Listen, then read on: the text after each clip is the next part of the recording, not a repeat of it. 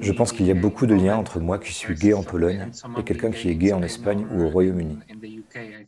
Je pense que nous sommes tous confrontés à la discrimination et si nous nous asseyons dans une pièce, je suis sûr que nous tous, même si nous venons de familles et d'un environnement très privilégié, nous pourrions tous parler de l'homophobie que nous avons vécue.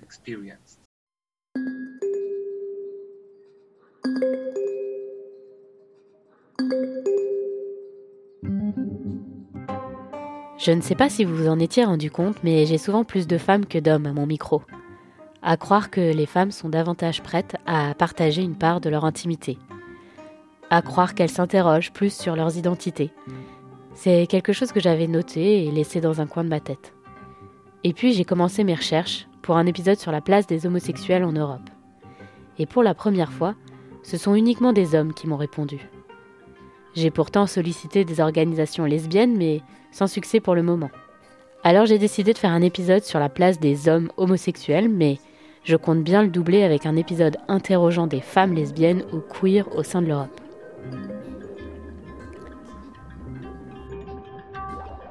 Il semble que le droit des personnes LGBTQ ⁇ suive un effet de balancier. On compte un certain nombre d'avancées, avec des lois en faveur du mariage homosexuel, la lutte contre la discrimination à l'embauche, une plus grande visibilité dans les médias, et en même temps, des discours politiques haineux, notamment en Pologne ou en Hongrie, des lois discriminantes, un regain de violence à l'encontre de personnes ouvertement homosexuelles, queer ou transgenres. Alors comment construit-on son identité européenne quand on est homosexuel? Quel rôle joue l'Union européenne dans la reconnaissance et la protection des droits LGBTQ ⁇ en Europe? Je m'appelle Laetitia Chaban, je suis française, européenne et hétérosexuelle. Vous écoutez Europe et Sentiments, épisode 9. Faut-il être hétérosexuel pour être européen?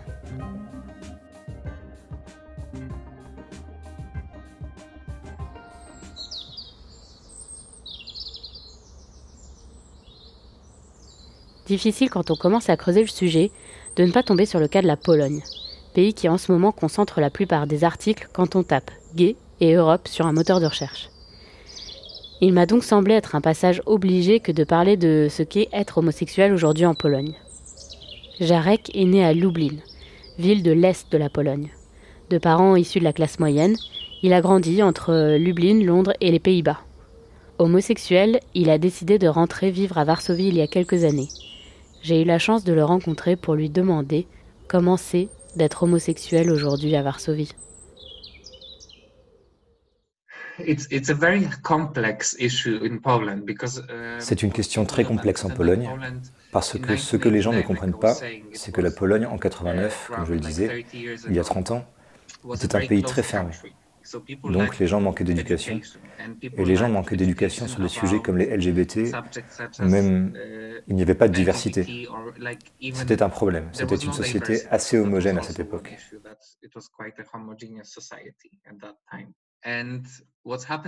Et ce qui se passe actuellement en Pologne tient également au fait qu'il n'y avait pas d'éducation sur la diversité, pas d'éducation sur la sexualité, et c'est une sorte d'effet boomerang en ce moment parce que c'est maintenant le moment où beaucoup de Polonais pensent que c'est soit un choix entre aller plus à l'Est, et c'est ainsi qu'ils voient le mouvement conservateur, ou aller à l'Ouest, qui est perçu comme plus libéral. C'est donc là que le pays est en quelque sorte coincé.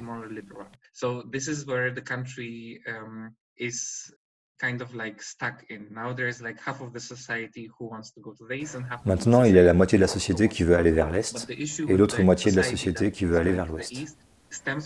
Mais le problème avec la société qui veut aller vers l'Est tient au fait que les gens n'ont pas accès à l'éducation.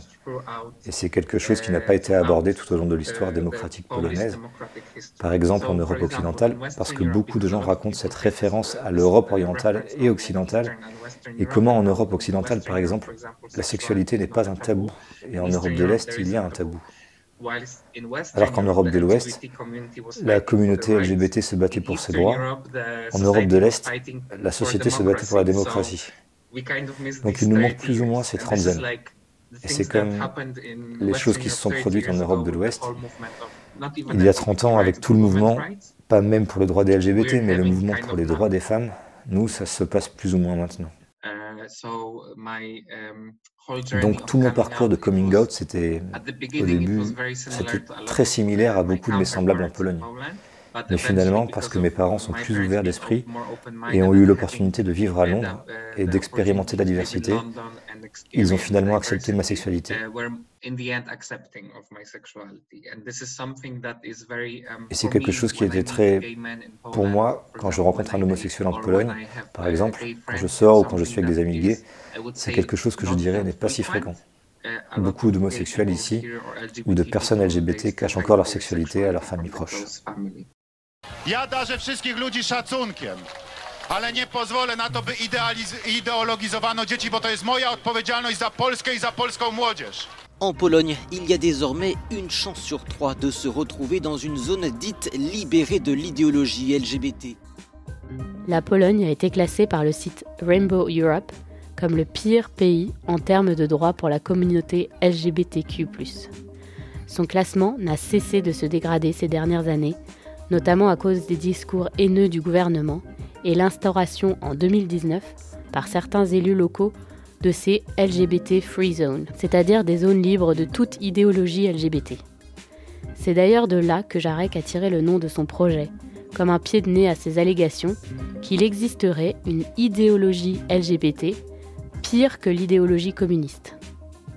Dans son projet, il dresse le portrait de quatre Polonais et Polonaises gays, lesbiennes, queer et trans, qui racontent leur vie en Pologne, leur coming out, l'acceptation par leurs proches, la société, les évolutions et leurs espoirs. Ces témoignages d'une grande douceur et sincérité sortent des discours habituels sur l'homosexualité en Pologne, justement parce que pour Jarek, il était primordial de remettre de l'humain.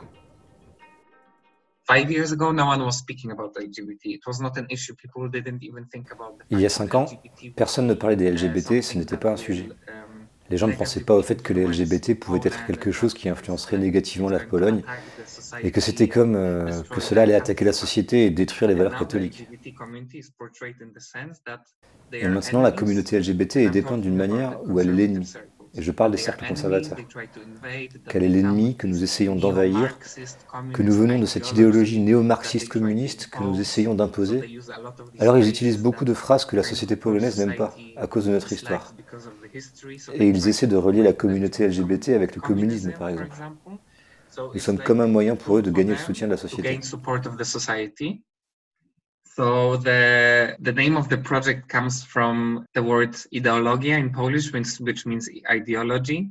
Le nom du projet vient donc du mot idéologia en polonais qui signifie idéologie, idéologie LGBT qui signifie idéologie LGBT en anglais, et c'est ce avec quoi joue le discours du gouvernement actuel. Ils essaient de dépeindre la communauté LGBT comme une idéologie parce qu'elle nous déshumanise en quelque sorte. Dans le sens où même notre président, avant l'élection de mai, lors d'une des réunions avec ses partisans, a dit que, je cite, ils essaient de dire qu'ils sont des gens, mais ce ne sont pas des gens. Ne les croyez pas. C'est une idéologie. Mais il n'y a pas d'idéologie LGBT. Et même si vous allez sur Wikipédia, il n'y a pas d'idéologie LGBT. C'est juste un terme qui a été inventé par le gouvernement actuel le parti au pouvoir pour faire un tour dans les médias contre la communauté LGBT.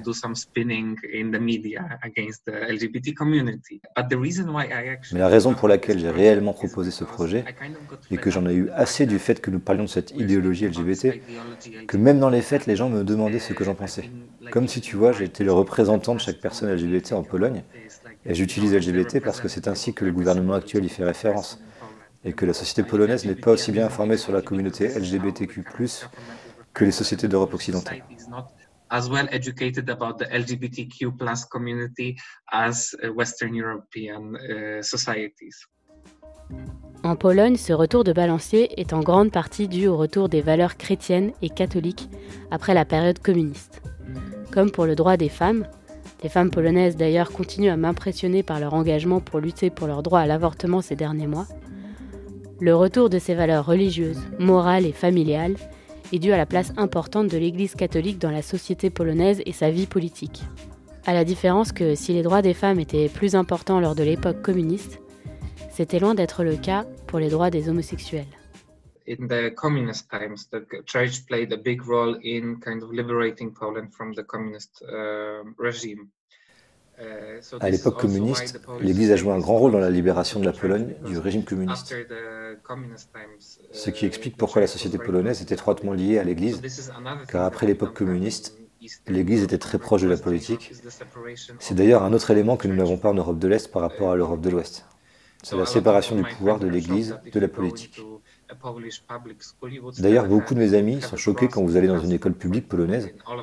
Vous aurez une croix dans la salle de classe, par exemple, dans toutes les salles de classe. Ou au Parlement polonais, il y a une croix suspendue, tu vois, au-dessus du drapeau, où je ne sais pas où elle se trouve, mais il y a une croix, une croix catholique accrochée dans le Parlement. Cela montre l'influence de l'Église en Pologne. C'est aussi l'une des raisons pour lesquelles tous ces mouvements anti-LGBT, anti-droits des femmes ont lieu, parce que l'Église veut toujours influencer la société. Et il y a beaucoup de réactions à cause de cela.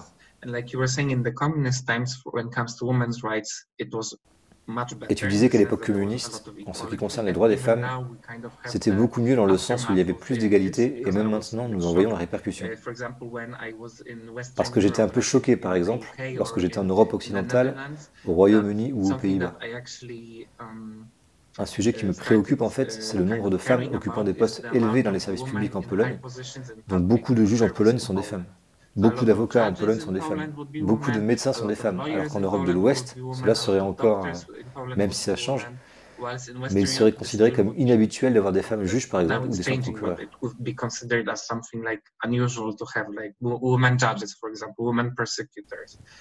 Alors qu'ici, en Pologne, à cause de l'époque communiste, nous avons beaucoup plus de femmes à ces postes.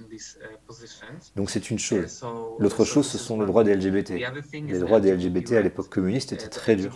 C'était très dur d'être ouvertement gay, et cela pouvait aussi être utilisé par le régime communiste contre vous.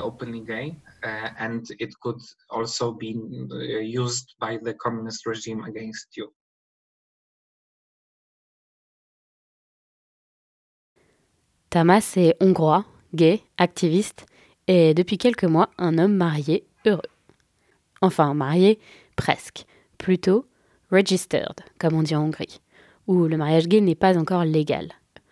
Depuis plusieurs années, il est porte-parole de la Hatter Society, une des plus anciennes organisations de défense des droits LGBTQ en Hongrie. Si la situation n'est pas la même qu'en Pologne, la communauté LGBT connaît aussi un retour en arrière depuis quelques années, notamment avec les discours anti-gays du président Viktor Orban et de son parti, le Fidesz. À lui aussi, je lui demande comment c'est d'être gay en Hongrie aujourd'hui. Not easy. Um, pas facile. Je pense que ce que nous voyons en uh, Europe, c'est un fossé croissant entre l'Europe de l'Ouest et du Nord, l'Europe de l'Est, où des pays entrés en 2004 et bien sûr les pays qui sont entrés plus tard. Alors que les pays d'Europe occidentale et septentrionale progressent vers l'égalité juridique totale et vers l'intégration sociale des personnes LGBTQ, Malheureusement, en Europe centrale Europe de l'Est, ce processus est beaucoup plus lent. et dans certains pays, c'est en fait un retour en arrière. Nous avons vu des progrès sociaux auparavant, mais nous voyons maintenant une baisse de taux d'acceptation et également l'adoption de lois qui réduisent les droits de personnes LGBTQ et une augmentation du discours social hostile autour de ces questions. Si on parle de l'Hongrie en particulier, je pense que la vie est beaucoup plus facile si vous êtes hétérosexuel. Même si ce n'est pas une condition nécessaire, l'expérience d'être européen sera bien meilleure si vous êtes hétérosexuel que si vous êtes gay, lesbienne ou bisexuel. Comme je l'ai mentionné, je pense que cela peut être interprété à plusieurs niveaux. D'abord sur ce qu'on pourrait appeler la vie au quotidien et l'acceptation sociale de l'environnement proche d'une personne. Si ici elle peut parler à ses parents, si elle est acceptée par les membres de sa famille, par ses collègues, ses camarades de classe. À ce niveau, je pense que la situation en Hongrie est assez mauvaise. La majorité des personnes LGBTQ hongroises n'ont pas faire leur coming out auprès de leur famille, leurs camarades de classe ou leurs collègues de travail parce qu'elles ont peur d'être discriminées ou rejetées, alors qu'elles restent dans le placard et cela signifie bien sûr qu'elles ne mènent pas une vie honnête. Elles doivent toujours mentir et noter à qui elles mentent, sur quoi, et c'est très difficile à maintenir sur le long terme. Et surtout, des recherches montrent que c'est très mauvais pour la santé mentale de la personne. Uh, Ensuite, cela peut aussi être interprété au niveau du discours social ou politique, et je pense que c'est à ce niveau que la situation est la pire actuellement en Hongrie. Malheureusement, notre gouvernement est très ouvertement homophobe et transphobe. Vous savez, il y a quelques semaines à peine, le Parlement a adopté des amendements à la Constitution, des amendements à notre loi sur l'adoption qui restreignent les droits des couples de même sexe et des personnes transgenres. Et tu vois, ce n'était pas seulement l'adoption de ces textes législatifs, mais une campagne de communication d'un an et demi de la part des principaux politiciens du gouvernement qui comparaient les homosexuels aux pédophiles, parlaient du mariage homosexuel comme une abomination, parlaient de la propagande LGBTQ, comment le mouvement essaie d'homosexualiser et transsexualiser les enfants. Tu vois toutes sortes de mensonges répandus dans la communauté. Et puis, sur un troisième niveau, je parle des questions juridiques et des droits de la protection accordés par la loi. Je pense qu'à ce niveau, la Hongrie se porte relativement bien par rapport aux autres pays de la région. Je veux dire que nous avons toujours une loi sur le Registered Partnership, genre de PAX. Nous avons une loi sur l'égalité de traitement et le crime haineux. Donc sur le papier, cela semble plutôt bien. Il faut bien sûr ajouter que ces lois ont été adoptées par le gouvernement précédent avant 2010 et non par l'actuel. Et que malheureusement, ces lois restent très souvent sur papier. Je pense donc qu'à ces trois niveaux, l'acceptation sociale et la vie quotidienne, le discours politique et les droits juridiques, ce n'est pas terrible aujourd'hui dans le pays. Récemment, Victor Orban disait lors d'un entretien à la radio, je cite, la Hongrie est un pays patient et tolérant en ce qui concerne l'homosexualité. Mais il y a une ligne rouge qui ne peut pas être franchie, et c'est ainsi que je résumerai mon opinion. Laissez nos enfants tranquilles. Et pour preuve, le Parlement a adopté un texte de loi à l'encontre des couples homosexuels.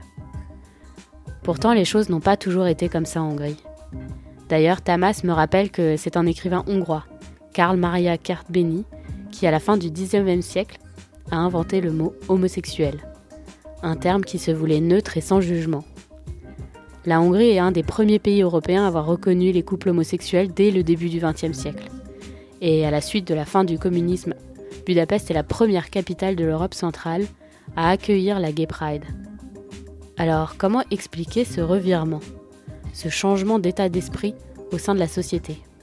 I agree that you know Hungary, historically speaking, was a relatively um, accepting country, and this doesn't only go back to 1989, but even earlier. Je conviens que, historiquement parlant, la Hongrie était un pays relativement uh, tolérant, et cela ne remonte pas seulement à 1989, mais même plus tôt. Um, Je veux dire que la plupart des gens ne le savent probablement pas, mais le terme homosexuel, qui a été inventé au 19e siècle, a été inventé par un militant gay hongrois. Il l'a inventé il y en a en fait 150 ans parce qu'à l'époque, l'attirance et l'activité sexuelle entre personnes du même sexe étaient qualifiées de pédérastie ou de sodomie, des mots très négatifs, et il a eu l'idée que nous devrions avoir un mot neutre. Et c'est ainsi que le terme homosexualité est né, à nouveau par un homosexuel homosexuel hongrois, un activiste gay. Vous savez que la Hongrie a dépénalisé l'homosexualité dans les années 60, alors qu'elle était encore socialiste. Nous n'étions certainement pas le premier pays d'Europe, mais tu vois, c'était plutôt que l'Allemagne, par exemple, et plutôt que le Royaume-Uni ou d'autres pays qui défendent maintenant les droits des LGBTQ. La Hongrie a eu des organisations gays ou homosexuelles enregistrées dès 1988. Donc déjà, avant le changement de système, nous avions une sorte de mouvement en Hongrie. Et comme vous l'avez souligné, c'est Budapest qui a accueilli la première marche des fiertés dans la région centrale et orientale en 1997. Et nous étions le deuxième pays au monde à avoir une reconnaissance légale pour les couples de même sexe. Cela faisait suite à une décision de la Cour constitutionnelle en 1995 de cohabitation, même si non enregistrée. Cette cohabitation a été ouverte aux couples de même sexe. Donc vous voyez, la Hongrie était vraiment leader, pas seulement en Europe de l'Est et centrale, mais juridiquement parlant à l'échelle mondiale. Et surtout si vous comparez où nous en sommes maintenant, les changements sont vraiment, vraiment négatifs. Et la raison à cela, je pense, est essentiellement que la société hongroise n'a probablement jamais été aussi mature que nos lois. Et donc tu vois, nous pouvons dire que les lois étaient plus favorables que ne l'était la population hongroise. Et malheureusement, quand un gouvernement conservateur est arrivé au pouvoir, il peut utiliser cette différence afin de mobiliser les gens et de répandre une nouvelle utilisation négative. Et parce que les gens, ils comptent sur ce niveau existant d'hostilité ou d'ignorance sur cette question dans la société hongroise. La Hongrie et la Pologne sont entrées dans l'UE en mai 2004. Et Tamas et Jarek s'en souviennent tous les deux comme d'un moment de célébration et de joie. Pourtant, 15 ans plus tard, ces deux pays sont tous les deux sous le coup d'une procédure de la part de la Commission européenne pour non-respect des valeurs européennes pour les propos tenus par leurs gouvernements respectifs. Je leur demande quel est selon eux le rôle de l'Union européenne pour la défense de leurs droits. indeed, um, Hungary has, is under um, En effet, la Hongrie est actuellement soumise à la procédure dite de l'article 7 en raison de la violation des droits fondamentaux, de la démocratie et de l'état de droit. Violation pour laquelle nous faisons l'objet d'une enquête de la part des institutions européennes avec la Pologne. Mais vous savez, cela va beaucoup plus largement, plus large que la question LGBTQ et cela fait également partie d'une enquête générale contre le pays. Je pense que c'est bien. Il est important pour l'Union européenne d'insister sur les valeurs qui sont au cœur du fonctionnement de l'Union européenne. Lorsque nous avons rejoint l'UE, nous avons rejoint non seulement une union économique, mais une union de valeurs et peu de ces valeurs importantes sont des droits fondamentaux, des règles de droit.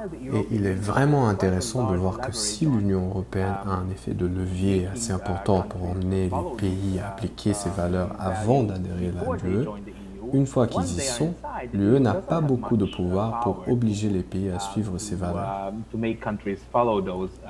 Alors oui, bien sûr, s'il y a une violation directe d'une directive de l'UE ou d'un autre règlement de l'UE, l'Union européenne a le pouvoir de faire quelque chose. Mais s'il ne s'agit pas d'une législation spécifique, mais de la structure globale d'un pays, du pouvoir judiciaire, des mécanismes indépendants comme les médiateurs ou l'égalité devant la Cour constitutionnelle, de la pluralité des médias, du fonctionnement du système électoral, s'il ne s'agit pas de textes législatifs spécifiques, mais globalement d'une interprétation des droits fondamentaux de l'état de droit, alors l'UE ne sait pas quoi faire. Et bien sûr, il y a beaucoup de discussions à ce sujet sur le mécanisme de l'état de droit dans le nouveau budget, etc. Parce que l'UE est consciente. Et vous savez que les dix dernières années ont montré que dans les cas de la Hongrie et plus récemment dans le cas de la Pologne, que les solutions institutionnelles existantes ne suffisent pas à faire respecter les valeurs européennes.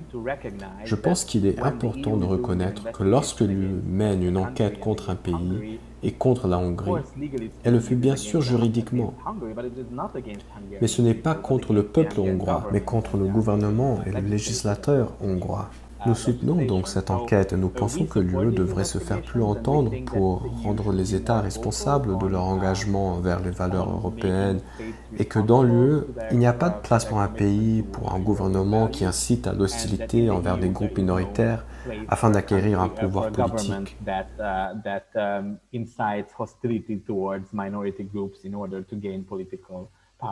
Il y a un autre rôle très important, c'est celui du financement. Mon organisation, The Hatter Society, reçoit environ 70% de son financement de sources de l'Union européenne, parce qu'il n'y a pas du tout de financement public sur les questions LGBTQ en Hongrie. Et tu sais, le gouvernement hongrois, les ministères ou les organismes publics ne permettent tout simplement pas aux organisations LGBTQ d'accéder à des financements locaux. La seule option dont nous disposons est bien sûr le financement privé, ce qui est très difficile en temps de crise économique et en particulier en Europe centrale et orientale, les entreprises ne sont pas très enclines à financer ces questions. Bien sûr, nous pouvons faire du crowdsourcing et c'est une source de plus en plus importante. Mais la majeure partie de l'argent provient de l'Union européenne et de projets européens. Sans l'Union européenne, mon organisation, du moins sous sa forme actuelle, n'existerait pas comme c'est le cas pour de nombreux autres pays d'Europe centrale et orientale et leurs organisations. En lisant la presse et en écoutant les médias parlant de la situation en Hongrie ou en Pologne, Je me demande parfois si la communauté homosexuelle n'est pas prise comme bouc émissaire ou comme dommages collatéraux dans une confrontation plus profonde d'une guerre de valeurs de l'Est contre l'Ouest. Mais quand je pose la question à Jarek et à Tamas, ils ne sont pas aussi radicaux et me rappellent que ce sont des institutions américaines religieuses qui la plupart du temps financent les mouvements religieux d'extrême droite. D'ailleurs, ils n'idéalisent pas tant que ça l'Europe de l'Ouest. Je leur ai demandé comment ils nous comparent, en tant que membres de la communauté LGBT en Pologne, au reste de l'Europe, et comment ils perçoivent ces différences. Et quelques-uns m'ont répondu qu'en Pologne, oui, nous avons ces problèmes avec toute la propagande anti-LGBT, l'homophobie et l'homophobie institutionnelle. Mais cela ne signifie pas que l'Occident est aussi idéal que nous le pensons. And I think we should not pay an overly, you know, pink image of, of Western Europe either. Je pense que nous ne devrions pas non plus donner une image trop rose de l'Europe de l'Ouest. Tu sais, les crimes de haine, la discrimination se produisent dans tous les pays. Je pense donc qu'il est important de reconnaître la fracture, mais sans la dramatiser à l'excès, car il y a tout juste 10 ou 15 ans, la législation sur l'égalité au mariage ou la protection des droits des transsexuels était tout aussi mauvaise en Europe occidentale. C'est juste que dans ces pays, au cours des 20 ou 30 dernières années, des progrès très, vraiment très importants ont été réalisés et le problème et que ces progrès n'ont pas été faits en Europe de l'Est, mais de la manière dont ils ont été réalisés en Europe de l'Ouest, je pense qu'ils peuvent l'être en Europe de l'Est.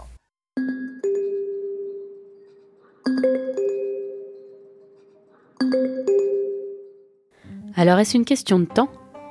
J'ai été très marqué par l'intervention de Tamas, me disant que finalement l'Union européenne a presque plus d'influence et de pouvoir pour faire changer les choses sur les pays qui sont toujours en attente d'intégrer l'Europe que pour ceux qui sont déjà membres de l'Union européenne. Je me retrouve avec les mêmes questions que lors de mes recherches sur la place des femmes en Europe. Comment se fait-il que ça ne soit pas un prérequis pour être dans l'Union européenne? Et en même temps, sans l'Union européenne, les organisations de défense des droits LGBTQ n'existeraient pas. Alors est-ce suffisant? Quel degré de liberté doit-on laisser au Parlement de ces pays, à leur gouvernement? Comment laisser le temps à une société d'évoluer sans la brusquer Comment accompagner plutôt qu'imposer, tout en protégeant les droits des personnes issues de minorités Évidemment, la réponse est complexe et j'espère que cet épisode sera une première piste de réflexion et de dialogue. Je vous recommande la lecture du site de Jarek, Ideologia LGBT, dont vous trouverez le lien dans la description associée à cet épisode, ainsi que le projet Borderline, proposé par Café Babel, qui offre un nouveau regard sur la Pologne contemporaine. On se retrouve le mois prochain pour un nouvel épisode. D'ici là, partagez et surtout, surtout, continuez à parler d'Europe autour de vous. À bientôt.